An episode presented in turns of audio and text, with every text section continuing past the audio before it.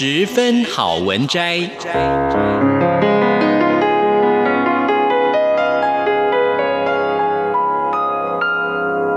十分钟的心灵补给站。无论是快乐还是悲伤，不管是白天或是黑夜，阅读一篇好文章，也许只要短短十分钟，却能在你的心头低回，往复不已。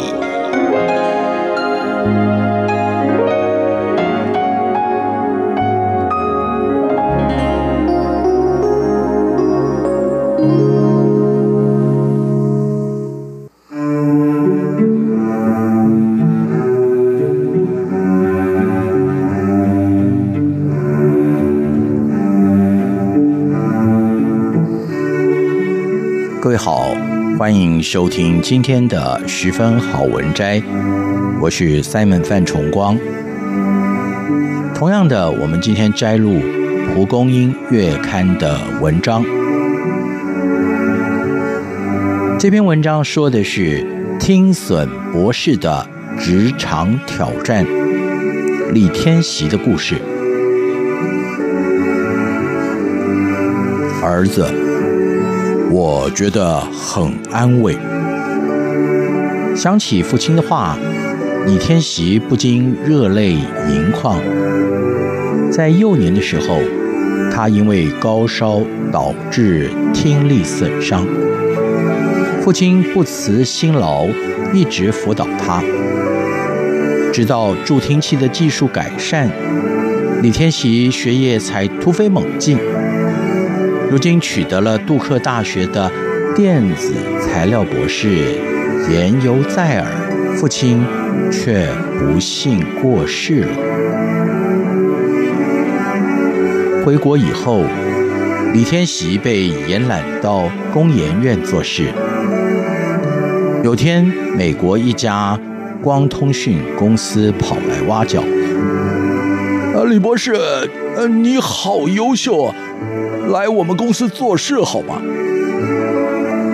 这下不但薪资上涨了好几倍，而且还能够到戏谷和全世界最聪明的人一起合作。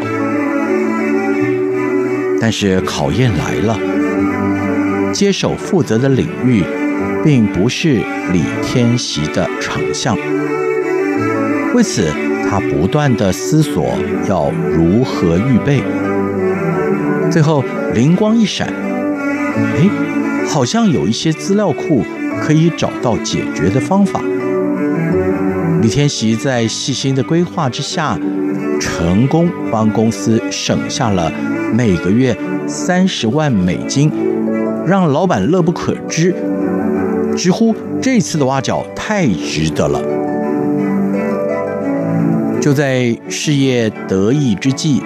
却出现了横扫全球的金融风暴，美国各大企业都在裁员，李天喜的公司也由一千两百人缩编为两百人。坐在空荡荡的办公室里，李天喜感受到温水煮青蛙的悲哀，不知道什么时候换自己走人。但是他转念一想，我对老板贡献那么大，他不会裁掉我吧？然而，该来的还是来了。主管因为他的薪资太高，请他走路。李天喜只好默默回到了台湾，等候下一个机会。两个星期以后。母校的恩师突然来电话，要不要过来聊聊啊？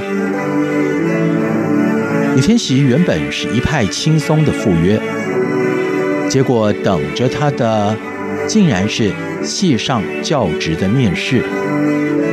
呃，老师不是聊天吗？你还不认识我的作风吗？当然是找你来教书啊。八名面试委员一字排开，李天锡连投影片也没有准备，不禁感到四肢无力。眼前唯一能做的事，只有闭起眼睛祷告，试试看吧。于是拿了支粉笔，他开始在黑板上写经历、写理念，说得口若悬河，只求别给恩师丢脸就行了。哪知道评分结果出来，他居然得了第一名！哎，恩师告诉李天喜。啊，本来大家担心你有听损，不知道能不能好好的讲课。现在你证明了自己的能耐，便从一百多人当中脱颖而出了。李天锡又过了一关，但是回到母校以后，却更加考验他的耐性，因为身为学者。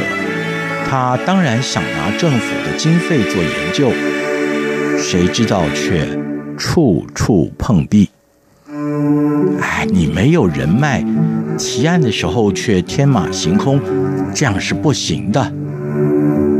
尽管同事出于善意提醒，李天喜还是不愿意在计划上打折扣，因为父亲对于自己的教诲。并不是遇到困难就转弯，他告诉自己，才刚开始，还是耐心等候吧。等了三年，戏上拿不到经费的，仍然只有自己。就在信心即将要垮掉的时候，一家大公司主动前来拜访。呃，李博士，这个领域你最懂了。希望能一起合作研发。对方不但是态度诚恳，还提出了一笔优渥的金额。多么奇妙啊！虽然一路以来都有挑战，却也一直都有出路。由于这次的研发成果受到肯定。后来，李天喜也顺利取得了政府的经费。有一天，朋友夸赞李天喜过关斩将的本事，但是他回应：“我不过善尽本分罢了。本来我的纳米研究一度转为冷门，但是我不随之起伏。”坚持走自己的路，到了五 G 通讯和物联网的时代，这个领域又受到了瞩目。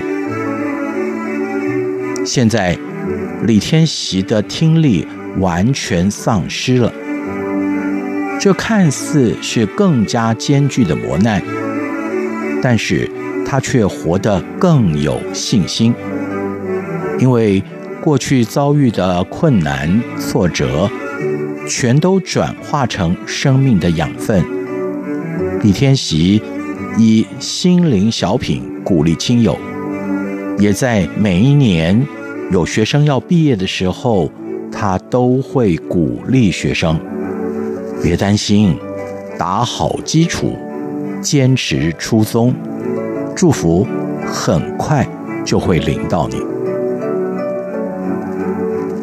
圣经有这么一句话：“我知道怎样处卑贱，也知道怎样处丰富，或饱足，或饥饿，或有余，或缺乏，随事随在，我都得了秘诀。”